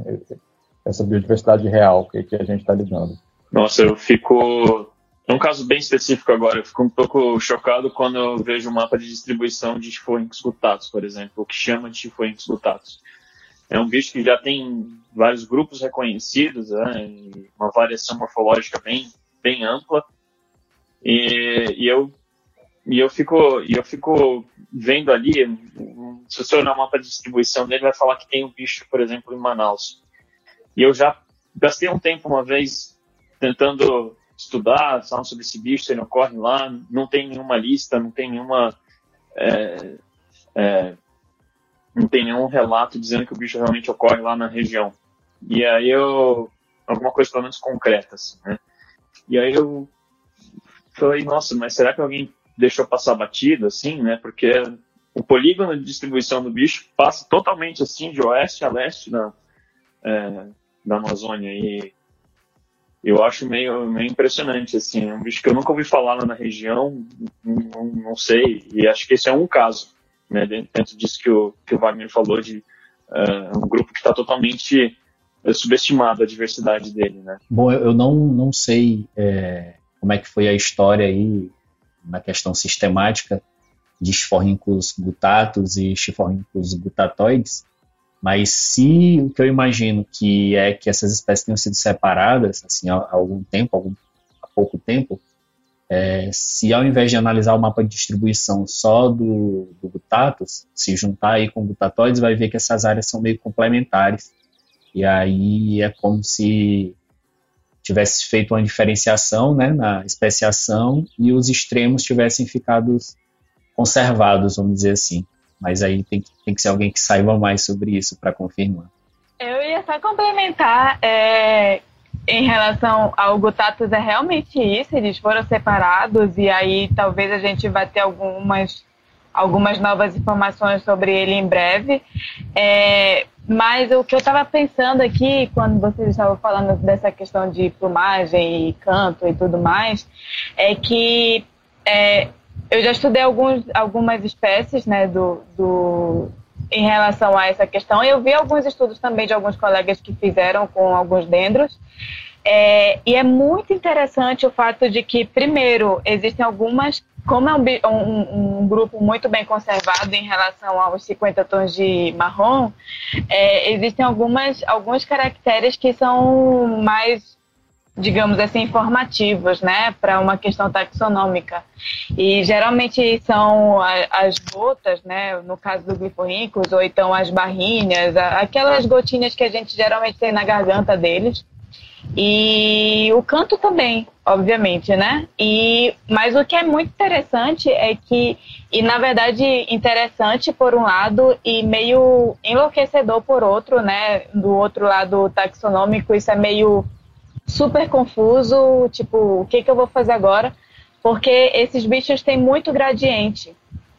E isso é muito legal, porque você vê o gradiente, tipo, vindo lá do, da América Central é mais escuro e chegando aqui na, na Mata Atlântica, né, quando ocorre só nessa região Amazônia, Mata Atlântica e, e América Central, é, você vê essa diferença de, de na tonalidade, né, um gradiente sendo formado. E não tem um momento que você fale, não, da, a partir daqui ele é de outra cor, porque isso é muito misturado. Ou então a questão do canto, né? O pessoal lá da, da América Central geralmente tem um canto mais longo que vai encurtando para cá. Isso eu estou falando com o gliforrinco especificamente, né? Mas o, alguns é, alguns gliforrincos também têm isso. Então é muito interessante essa questão.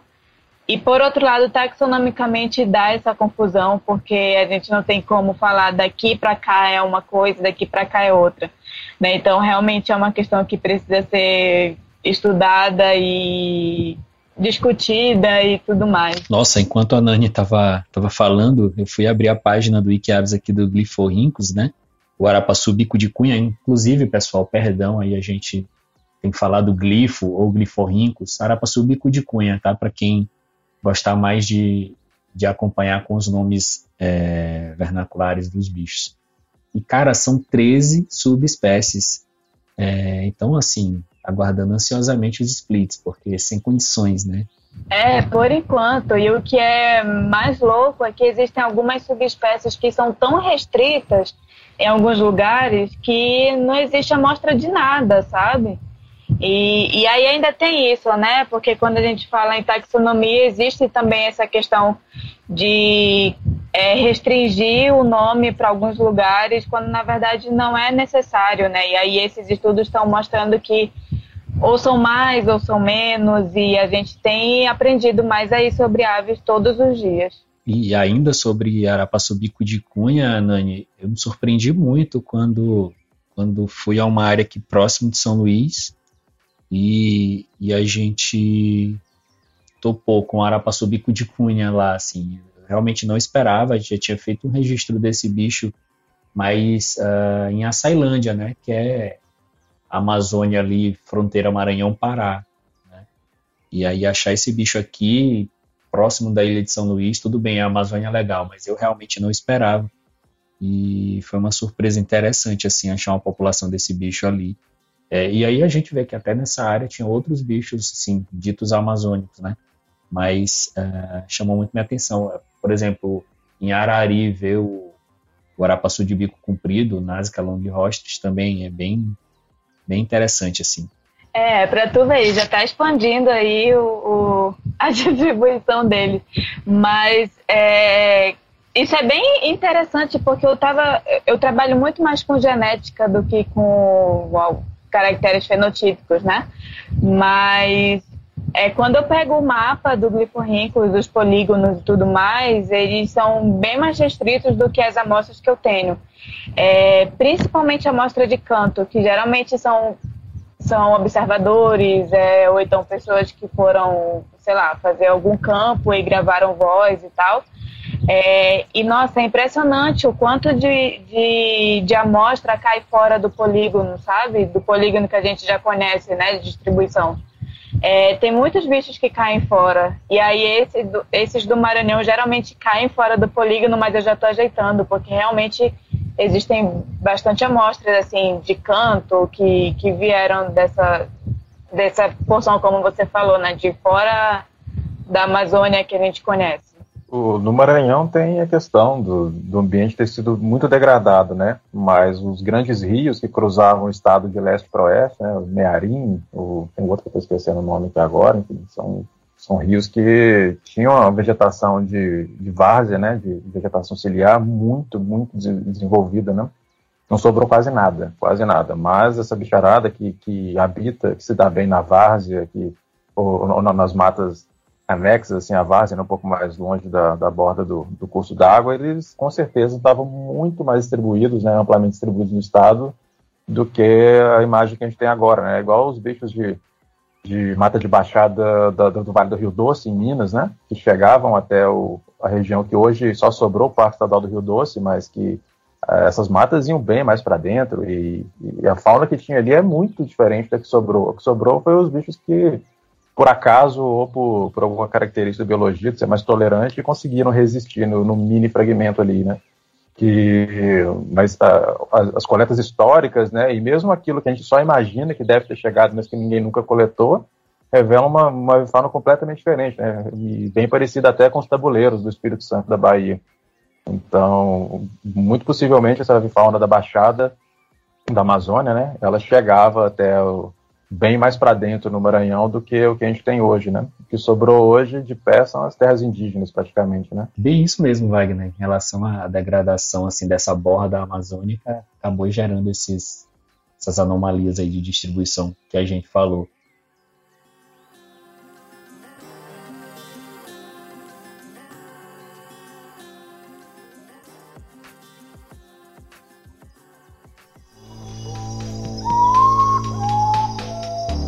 Podcast.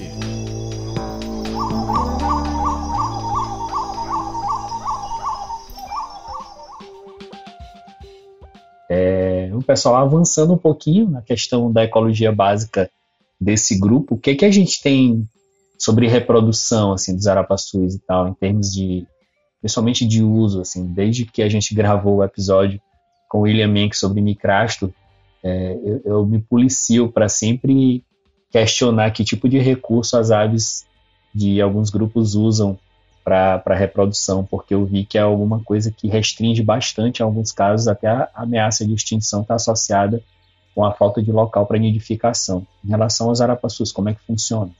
Todos os arapaçus eles utilizam cavidades, né, para se reproduzir, geralmente aproveitando uma cavidade de pica-pau, uma cavidade natural. É, é, vale também ressaltar uma coisa que acho que a gente não chegou a comentar até agora: eles não têm dimorfismo sexual, né, não tem uma diferença muito clara entre macho e fêmea. Tem umas questões de tamanho, né, mas Uh, eu acho que no campo, se você não tiver com o bicho na mão, é meio, deve ser meio difícil de perceber isso, né? Uh, mas o casal cuida do, do filhote, o casal cuida do, do, ninho, né? E eles são, e eles são monogâmicos, né? Eu, eu mantém o mesmo par pro, durante o período de reprodução. Ô, Stefano, vocês que, que já tiraram tantos gliforrincos, tantos arapaçus bico de cunha de rede durante, durante esses projetos, é, por curiosidade, vocês já, já capturaram alguma fêmea ou algum macho com placa de incubação? Olha, eu não me lembro de ter tido diretamente isso, assim, uma, com uma placa de incubação clara, clara, assim, bem, bem visível. Uh, agora, esse último mês que eu e a Liara estávamos trabalhando lá, em Manaus, eu me lembro de alguns indivíduos, assim, que estavam com o início de placa, tá? Mas o, período de reprodução de glifo eu não me lembro muito bem quando que é. Eu acho que é meio que na, na estação chuvosa, assim, né? No, mais pro, lá, lá, lá na Amazônia, né? No começo, no final do, final do ano e mais até a metade do primeiro semestre, assim, mais ou menos. Se eu não estou enganado. Mas eu já vi outras, outros bichos com placa de incubação, assim, já peguei dendrocimpa com uma clara placa de incubação, assim, se essa também for tua curiosidade, assim, bem visível. É, esses bichos, apesar de não terem é, dimorfismo na plumagem, né, eles usam a plumagem comportamentalmente assim para sinalizar dimorfismo, né? É muito interessante você ver eles andando de casal e a fêmea é claramente dominante, né? O macho passa o tempo inteiro com o tupete arrepiado e a plumagem um pouco mais arrepiada e a fêmea passa o tempo inteiro com a coroa bem junto ao corpo, assim, na cabeça encolhida e o, e o comportamento do, do, do, macho em relação à fêmea é sempre submisso, né? Ele fica sempre arrepiadinho, assim, e tal, às vezes pousa sempre mais baixo do que ela, e sempre que tem alguma interação agonística, sempre não, né? Mas assim, quase sempre é a fêmea dando um peteleco nele, para poder mandar sair fora, restabelecer a dominância, mandar ele sair fora perto da comida, enfim, ele, ele sempre está apanhando e, e, de forma submissa ali. Mesmo quando tem vários indivíduos assim, interagindo, um, um, casal, por exemplo, dificilmente o macho de um casal ataca a fêmea do outro casal quando eles estão disputando o território. Geralmente são as fêmeas que, que, que, que mandam naquela disputa. Apesar do macho ser mais vocal e aquela coisa toda, e ser super agressivo em relação a outros machos, as fêmeas, mesmo em relação a espécies, assim, eu já vi até, tipo, fêmea de dendrocolaptis batendo em macho de chifocolaptis, assim, e o bicho é bem maior do que, o chifocolaptis é muito maior do que o dendrocolaptis, né, e e tomando porrada da fêmea de Dendrocolapis, porque ele mantinha a postura submissa mesmo em relação à fêmea do, da outra espécie, assim, né, quando os bichos ocorrem juntos. Então, é, é, bem curioso essa, essa sinalização comportamental né, do dimorfismo. É muito legal também o fato de que a reprodução está ligada a restrições ecológicas. Né? Se você pegar bichos grandes, igual Chipocolapis e Lactetáceos, né, que são bichos enormes, eles dependem de cavidade. E como eles não cavam, né? Ao contrário dos pica-paus, a, semelhança para na, no, no, hábito de escalar tronco. Né? Eles não têm habilidade de cavar a madeira. Então, eles dependem de cavidades. E, e, como qualquer bicho que depende de cavidade secundária e de grande porte, os bichos têm essa restrição, né? Um bicho do porte um tipo colapsis, um Leftietaceus, ele precisa de uma mata muito madura a ponto de que as árvores comportem cavidades grandes o suficiente para o ninho deles, né? Então, a gente vai adicionando layer, eh, camadas e camadas de, de, de restrições ecológicas para os bichos. Né? Então, esses bichos que são de mata muito boa, de grande porte, eles acabam precisando de cavidades grandes, mas em geral todos eles são utilizadores secundários né, de cavidade. Eles usam cavidades que já estão prontas, podem ter sido ser naturais ou, ou escavadas, mas eles dependem de, desse tipo de recurso disponível no ambiente. Né? Bom, a gente vai se adiantando nos assuntos, né? E, e aí eu já ia iniciar uma abordagem das questões da conservação relacionada a esse grupo, né? E aí Wagner falou nessa última fala de um ponto muito importante que me fez lembrar de uma espécie que já é uma parte da resposta da pergunta que eu ia fazer para vocês sobre a existência ou não de espécies ameaçadas desse grupo. E aí eu me lembro logo de cara do arapaçu do Nordeste, né? Porque é um bicho grande, é um dos arapaçus de grande porte que a gente tem, provavelmente o arapaçu de maior porte que a gente tem no Nordeste. E, por consequência, como o Wagner falou, ele precisa, ele tem uma, uma exigência muito grande em termos de, de matas, né? Porte de matas para poder ter árvores com porte adequado para nidificação. E aqui no Nordeste, o nível de degradação, principalmente exploração de madeira, foi muito grande, assim. Então, de cara, já a gente já percebe esse grau de ameaça para essa espécie. Mas aí eu deixo para vocês, é, aberto, claro, aí para quem quiser falar, sobre as ameaças que, que estão se abatendo sobre esse grupo. É, acho que esse é um, um, assunto bem, bem interessante de discutir, porque é, eu, eu não estou muito familiarizado com taxonomia, evolução, são áreas que eu trabalhei, eu foquei mais com é, ecologia e conservação. E, e a gente tem é, uma série de trabalhos muito interessantes do, lá em Manaus, de um projeto bem famoso, o projeto de dinâmica biológica de fragmentos florestais, o PDBFF, que eles têm um estudo contínuo de mais de 40, já deve ter uns 40 anos, né, e eles estavam avaliando justamente o efeito de perda de hábitat, de fragmentação e como que isso vai afetando a, a diversidade e a abundância dos, das populações entre os fragmentos, né. Uh, e dentro do que a gente estava comentando aqui, uh, essas, eu, eu, vou, eu vou assim, aumentar o, o, o guarda-chuva de discussão aqui para cima de, de arapaçus, mas na verdade todas as, as espécies, principalmente de subbosque, é, elas são muito sensíveis a, a, eventos de fragmentação, a eventos de perda de hábitats. São geralmente as primeiras a, a desaparecerem, né? Entre os arapaçus a gente tem uma certa resistência, aparentemente, a, a fragmentação, mas é uma espécie, é um, é um grupo que costuma ser bastante afetado, assim, né? A gente, é, em Manaus tem um, um fragmento bem grande, na verdade eu acho que é o maior fragmento florestal do país, que, que é, a, é a área da, da Universidade Federal da UFAM, né? Que a gente tem um monitoramento lá onde eu estava também, a gente estava com a Liara lá, é, e, cara, é um, é, um, é um fragmento de 600 hectares, que mantém características de, da, de floresta de terra firme lá da região, mas é, mais, é, é mais um, na verdade, uma, uma grande é, uma grande mancha de floresta secundária com algumas alguns locais de floresta primária e, e é muito usado, né? Está é, completamente cercado pela cidade e a gente perdeu boa parte da diversidade das espécies ali, sabe? De, de é, de terminofilídeo, de bichos que andam mais perto do chão, formicaídeo, glaranídeo, cotingas, piprídeos, não tem nada disso lá. Né? Já, eu, pelo menos nos anos que eu, que eu andei, que eu tenho andado por lá, a gente não vê esses bichos lá. Porém, a gente pega uma diversidade interessante de arapaçus, assim, umas cinco ou seis espécies de arapaçus que, que se mantêm lá. Na verdade, dois, né, justamente o clifo, que ainda se mantém lá, e foi o objeto de estudo do meu mestrado. É, e Dendrocincla, uma Dendrocincla, a espécie fuliginosa, né, que a mérola é específica seguidora de correição, e aí provavelmente deve depender das outras espécies que seguem correição também. E, e aí vale ressaltar o quanto que esses bichos são, são afetados, né? Porque apesar do fragmento se manter ali com suas características, aos poucos ele meio que vai se degradando né? E, e principalmente de espécies que dependem muito dessa de, de qualidades específicas como cavidades, né? É, ou, é, ou árvores árvores emergentes, né? a gente não a gente não tem muito disso. Aos poucos a gente tem tem perdido, mesmo que o fragmento se mantenha lá, aos poucos ele vai se perdendo. Aos poucos ele vai meio que analogamente ele vai erodindo. Então assim, é, estava comentando do Arapaçu do Nordeste, é um bicho que provavelmente deve depender muito de, de fragmento lá na região, né? Então, é, vale um esforço forte de, de conservação com esse bicho, não sei o quanto que já existe, né? Porque provavelmente é, é um bicho que deve estar numa situação bem, bem preocupante. Eu vi que ele está como status de vulnerável, né? Mas, assim, dentro do trabalho que eu fiz, a gente estudou é, diferenças morfológicas que esses bichos acabam tendo.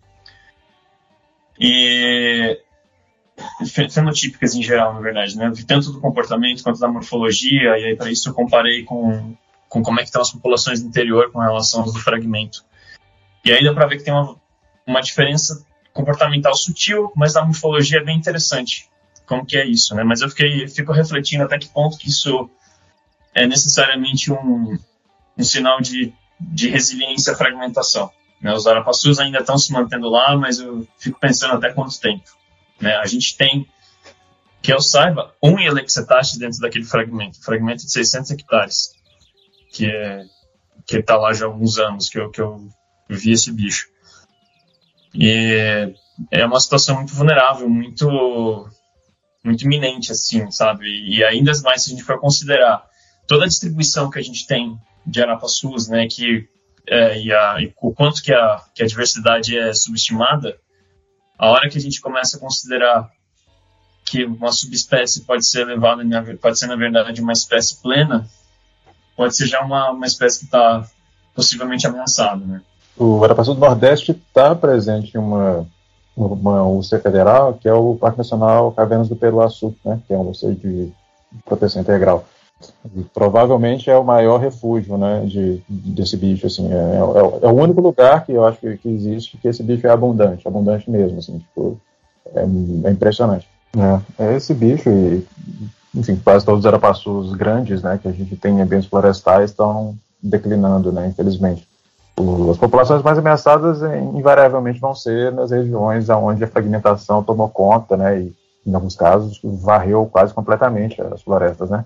Acho que o exemplo mais gritante que existe é o Centro de Endemismo Pernambuco, né, e isso aí não é uma exclusividade dos arapaçus de lá, né, praticamente todos os táxons que são endêmicos do Centro de Pernambuco, que são muitos, muitos mesmo, eles estão em, quase todos eles estão em algum grau de ameaça, né, e a gente tem alguns arapaçus que são exclusivos desse centro de Pernambuco, alguns que, inclusive, enfim, no meu mestrado a gente acabou vendo que tanto no centro de Pernambuco quanto no centro de endemismo, que está logo abaixo, que é do Paraguaçu, tem populações que estão bem estruturadas, né, carecem de evidência genética, mas as vozes sugerem que, que a gente está falando de populações isoladas e que talvez mereçam status de espécie.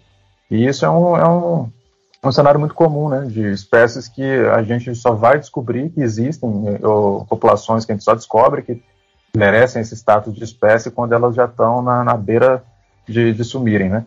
É, na Amazônia a gente vai ter o centro de endemismo mais a leste, né, especialmente o, o Belém, né, que é do, de Belém para do Rio Tocantins para leste que pega o Maranhão, inclusive, né, que é a, Amazônia que mais sofreu até o momento, né, que mais perdeu área proporcionalmente, que também tem espécies exclusivas, até mesmo o centro Xingu, que está imediatamente a oeste do, do, do, do, Belém, tem espécies, acho que o Arapaçu do grupo Picúmidos de lá, o Transfaciatus, acho que já é considerado ameaçado, é, é, um dos centros de endemismo que estão perdendo floresta com mais velocidade, né, na região de Altamira, enfim, aquela, não preciso nem falar, mas enfim, boa parte do Pará está derrubando mata numa velocidade sem precedentes, né.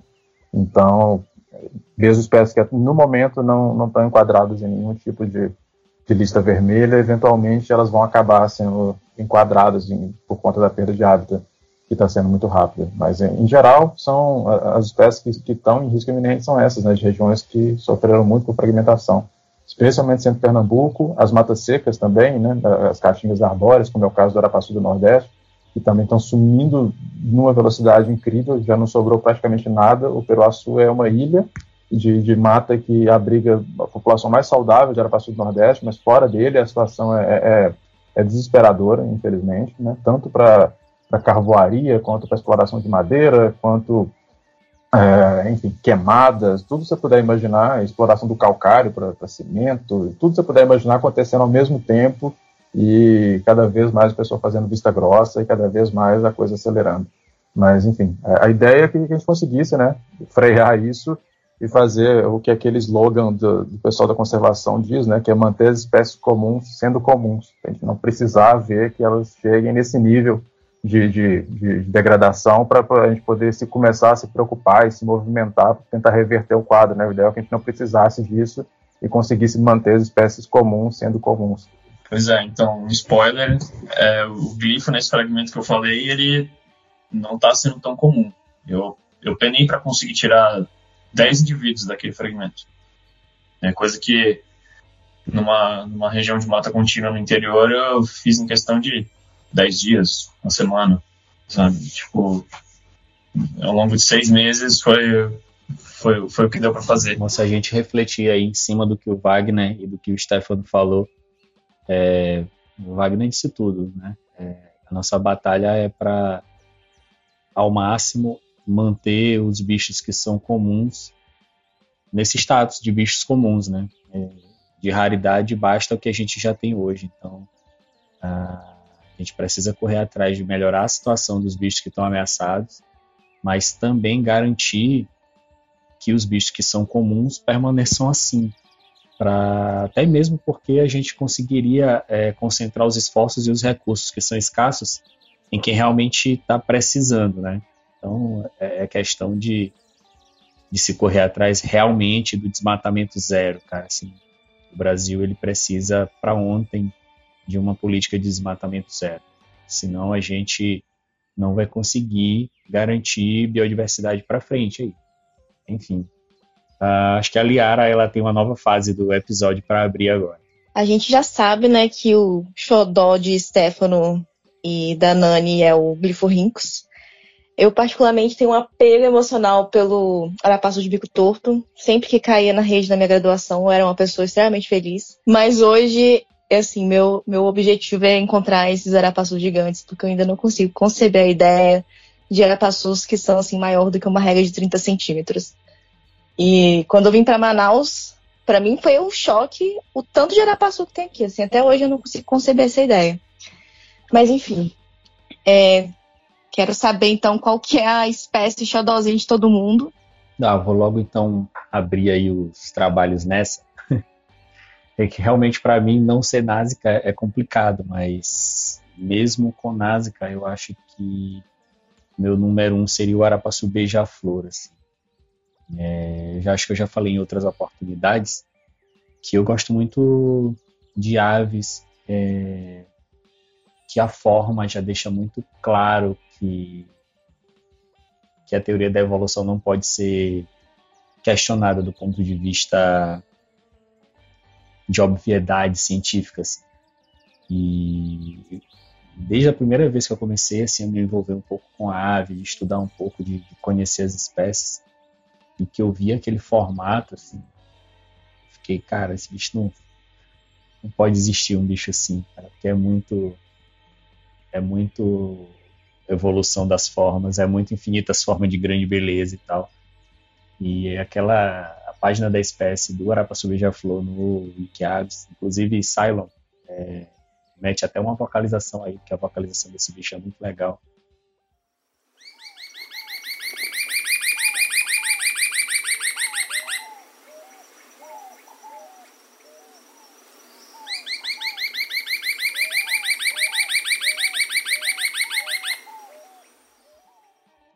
É, aquela página ali foi muito especial para mim, porque tem muitas imagens legais. Assim. Então eu fiquei apaixonado, tipo, amor à primeira vista e muito difícil assim de eu poder ver esse bicho. Então pesquisei onde é que eu podia ver, como é que fazia e tal, onde tinha, onde tinha aqui no Maranhão, muito longe daqui do litoral para chegar e tal, sempre complicado. E aí eu tenho que agradecer a um amigo Jairson, amigo lá de Goiânia, que conseguiu me propiciar esse momento assim de, de me encontrar com essa espécie é, ele me guiou lá no campus da Federal de Goiás e eu pude, enfim, ver. É, fiquei muito emocionado quando eu vi o bicho assim. Não consegui nem fazer foto direito. Quando eu ouvi, eu já fiquei nervoso. Então, é, é o meu número um assim, dos arapaçus hoje, é o arapaçu beija-flor e sempre ansioso para qualquer reencontro com esse bicho. Násica também é especial demais. Cá entre nós. Nossa, acho que para mim, eu tava pensando muito no Arapaçu do Platino, que é o mais diferente, que é o mais maluco, assim, mas eu, eu, eu desenvolvi, acho que uma, uma afinidade com outra espécie que eu, que eu achei muito interessante, é, e é justamente um desses arapaçus gigantes que a, que a Liara comentou, que foi a primeira vez que eu, que eu peguei um bicho desse, assim, eu, eu, eu trabalhei muito com, com, eu trabalho muito com Regis Neblina, é, eu, eu, gosto muito de ter essa oportunidade de ver os bichos de perto, de é, é, ver como é que eles se portam, ver as diferenças é, morfológicas de perto e aí fazer uma relação com a história natural de cada um. Eu acho muito interessante ver isso. É, e o que me chocou foi justamente o arapaçu de bico vermelho e o Lexetáceo ferrote, é, que é um bicho, assim, ele é muito maior do que um chifurrincus lá da região ou um dendrocolatus lá da região, né, e me marcou bastante, porque me, me, passaram o saquinho com. A gente guarda as aves do, quando tira da rede dentro do saquinho de pano, né? E quando me passaram e falaram que era ele, eu fiquei, caramba, assim, foi seco para querer ver o bicho e aí, pra, meio inexperiente, assim, tirar o bicho do saco. E, nossa, é uma força que esse bicho tem. Eu fiquei impressionado. Eu fiquei impressionado. Eu, depois de ter manipulado o bicho, minha mão parecia que eu tinha tentado dar remédio para um gato, assim. Saí todo arranhado, o bicho, nossa, e eu, eu fiquei admirado. Machucado, mas eu fiquei admirado, que o bicho é impressionante, assim. E, e desde então ele virou um, um xodó para mim também. Que os glifos não me escutem. Ah, ok. Eu sempre fico esperando o outro falar primeiro, aí eu vou passando. Gente, então, essa pergunta é muito difícil. Eu fiquei pensando desde que eu recebi o roteiro, porque, primeiro, eu me sinto traindo o glifo, né? Como o Stefano falou, tomara que ele não escute, porque já tá me dando muita dor de cabeça, então espero que não se sinta traído. É, mas, na verdade, eu confesso para vocês que eu acho todo esse grupo espetacular, assim. Então, essa pergunta é realmente muito difícil. Eu sou uma bióloga muito mais de coleção, né? Eu trabalho diretamente na coleção aqui do, do Museu Emílio Guild, que tem bicho pra caramba.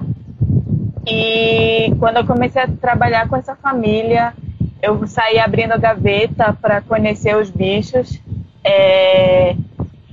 E assim, o Campylorhamphus realmente o Arapaçu o gênero todo, né, o Ara, do Arapaçu Beija-Flor é magnífico. Eu confesso também que ele tá, um, tá no meu top 3 aí. Mas, já que ele já foi escolhido, é, eu vou colocar mais um que eu acho super legal, que é o Arapaçu de listras brancas, que é o,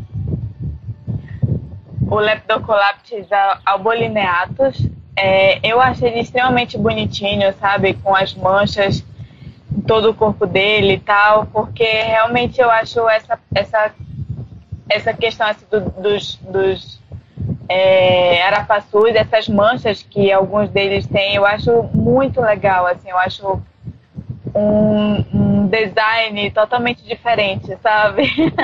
e, enfim, então eu escolho esse. Aí depois do Capilorhamphus e do, do Glifo, é, é esse arapaçu de listras brancas. No meu caso, nem é uma, uma pergunta que eu tenho que pensar muito, enfim. É, é o Arapaçu do Nordeste. É, e ela, mais precisamente, é uma, uma, uma população né, que está restrita a essas matas secas né, do, do, do, Vale do São Francisco, na margem esquerda do São Francisco, que são as matas, as minhas matas preferidas no mundo. Assim. Então, é, e esse bicho é um bicho muito emblemático, ele talvez seja a espécie, ou uma das espécies mais sensíveis desse ambiente. Né? Só existe esse bicho tem a subespécie descrita, né, franciscanos, que ninguém sabe até hoje com certeza se é uma espécie à parte ou não, mas enfim, é um bicho mais marrom e tudo mais, mas é um bicho que só existe em mata seca muito boa, em mata alta, em mata conservada, e essas matas estão cada vez mais raras, né? E, e é um bicho muito emblemático, um bicho enorme, é, como o, o Stefano falou, esses bichos, quem já teve um, um ou um Ilectiotastis na mão, sabe o, que, que, a gente está falando, que tem bichos que tem um porte parecido, igual o Dendrocolapis, que é um bicho que tem um bico é, muito mais frágil, os pés não tem nem um, um terço da força, é, Chipocolapis e Lectiotasis, esses bichos arrancam sangue, assim, com a unha. É, é impressionante, parece que está fincando uma, um punhal, assim, uma agulha, com a unha. O bico é forte, mas o pé é um negócio descomunal. E esse bicho é dos maiores arapaçus, né? Do, é, talvez seja o maior do leste do Brasil. E é, enfim, é um bico de foice, é um bicho incrível. E, e, e, por ele ser essa espécie emblemática do meu ambiente preferido, assim, né, das florestas preferidas, ele ganha é, esse status né, de especial e de, de queridinho. Então, galera, essa lista aí que nossos convidados nos ajudaram a fechar, ela vai ser enviada diretamente para o nosso artista de plantão, Frederico Blanco. E o Fred ele vai selecionar dentre essas espécies que nós listamos a espécie que vai representar os arapaçus no nosso já famoso Missões Uru Podcast. Vocês ouviram o áudio do Fred lá no começo do episódio explicando tudo. Então, você já sabe, assim que a gente lançar esse episódio, vai estar tá no ar essa essa missão dos arapaçus. E aí eu passo a palavra já para Nani para entrar na nossa fase das despedidas dos nossos convidados. Eu agradeço demais a participação de todos vocês. E o microfone está aberto para Nani. Nani pode mandar um recado para quem você quiser, falar aí onde é que você pode ser encontrada para quem quiser trocar uma ideia sobre aves. Muito obrigado, o microfone é todo seu. Obrigada, Will. Obrigada mesmo pelo convite. Eu adorei. Adorei aprender coisas aqui também com o Wagner, com, com o Stefano, até mesmo contigo e com a Liara. É, valeu demais por isso. Uh, minhas redes sociais estão como Carline CS. Carline é meio difícil de escrever, então se for muito complicado de encontrar, é só ir lá no, no na página de vocês que está lá também. É, e é isso, qualquer coisa é só entrar em contato, que com certeza eu vou adorar conversar sobre passarinho. Eu, o meu doutorado é do campus de Bragança, é da UFPA do campus de Bragança, mas na verdade eu passo muito tempo aqui no Museu Paraense Emílio Guild. Então, qualquer coisa é muito mais fácil me encontrar por aqui do que por lá, pela UFPA de Bragança.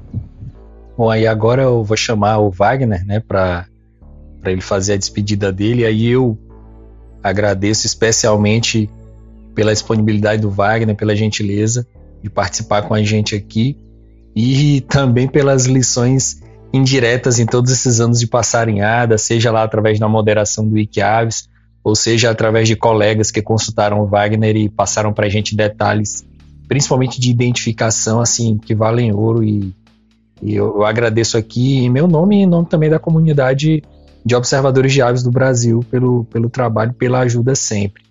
Wagner, muito obrigado por estar aqui com a gente no Uru Podcast. Ô, cara, é um prazerão estar aqui, de verdade.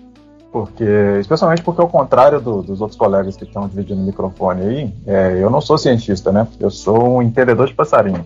Eu, eu pulo a parte do, do comunicar, né? De, de, transmitir o conhecimento formalmente através da publicação e etc. Porque eu sou um procrastinador profissional e eu tenho o defeito enorme de estar sempre me fascinando com um brinquedo novo. Então, eu, eu vou, a curiosidade me leva, nem que eu tenha que bancar do bolso, aí eu vou entendo o sistema que me interessa e depois eu vou para o próximo. Então, a parte de comunicar, se eu não falar informalmente com as pessoas, ou se eu não falar em off, ou em roda de conversa, ou em podcast, em qualquer coisa, geralmente a informação morre comigo.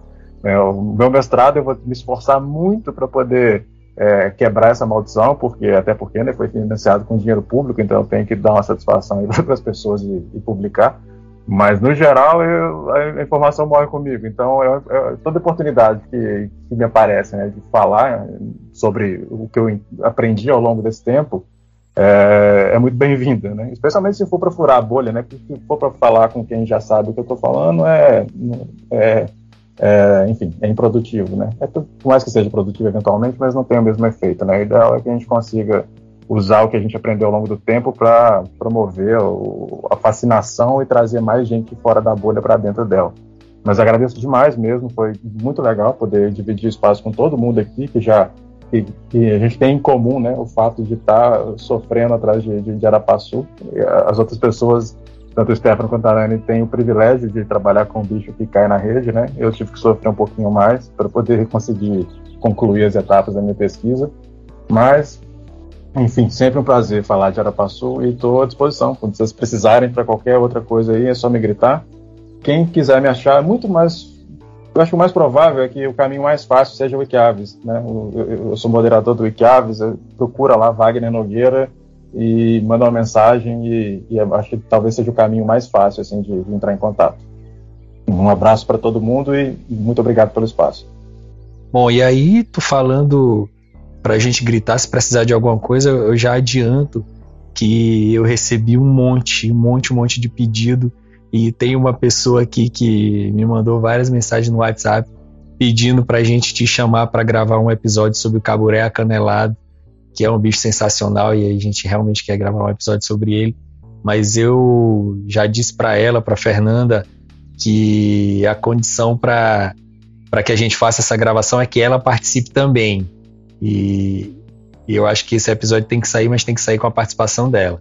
Então eu vou deixar aqui o, o meu aceite. Eu aceito participar do episódio do Caburé Canelado, mas eu vou deixar a condição que é a Fernanda participar junto comigo. Então, se ela for participar, eu vou participar. Então, é, ela está convocada e, e, sem ela não tem eu. Bom, e aí, né, depois dessa deixa, se a Fernanda falar assim, é, eu complemento aí o, o que o Wagner falou e, e mando aí um quilo de farinha daquela que ela gosta para ela fechar com a gente esse episódio para a gente gravar.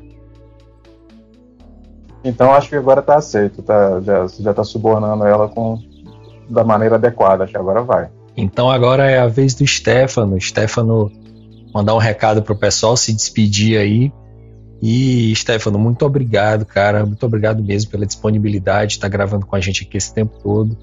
O podcast está de portas abertas sempre. Valeu. Oh, Will, Liara, obrigado demais pelo convite. Eu, eu, eu adorei participar. Eu sempre quis uma oportunidade assim, para poder falar de Arapaçu e eu fico muito feliz de estar dividindo é, esse espaço com duas pessoas que também estudam, conhecem muito do bicho.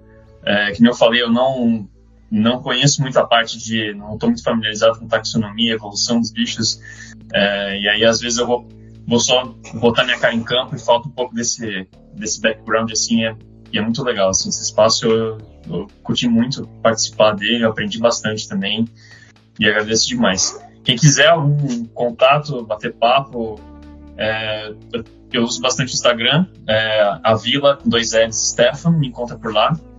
É, e aí é só mandar uma mensagem, a gente troca uma ideia. Se for para Manaus, bora marcar uma passarinhada. E é isso aí, a Liara vai com a gente também. já, tá, já tá convocada qualquer momento. E é isso, gente. Obrigado demais.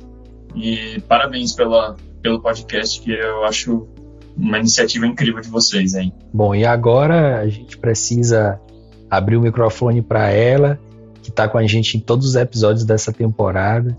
A pessoa que está dando vida nova para a revista Uru, trazendo para a gente muito conteúdo, inclusive com ilustrações, uma artista, além de cientista, nossa bióloga, a Liara Azevedo. Liara, pode mandar um recado para o pessoal, se despedir.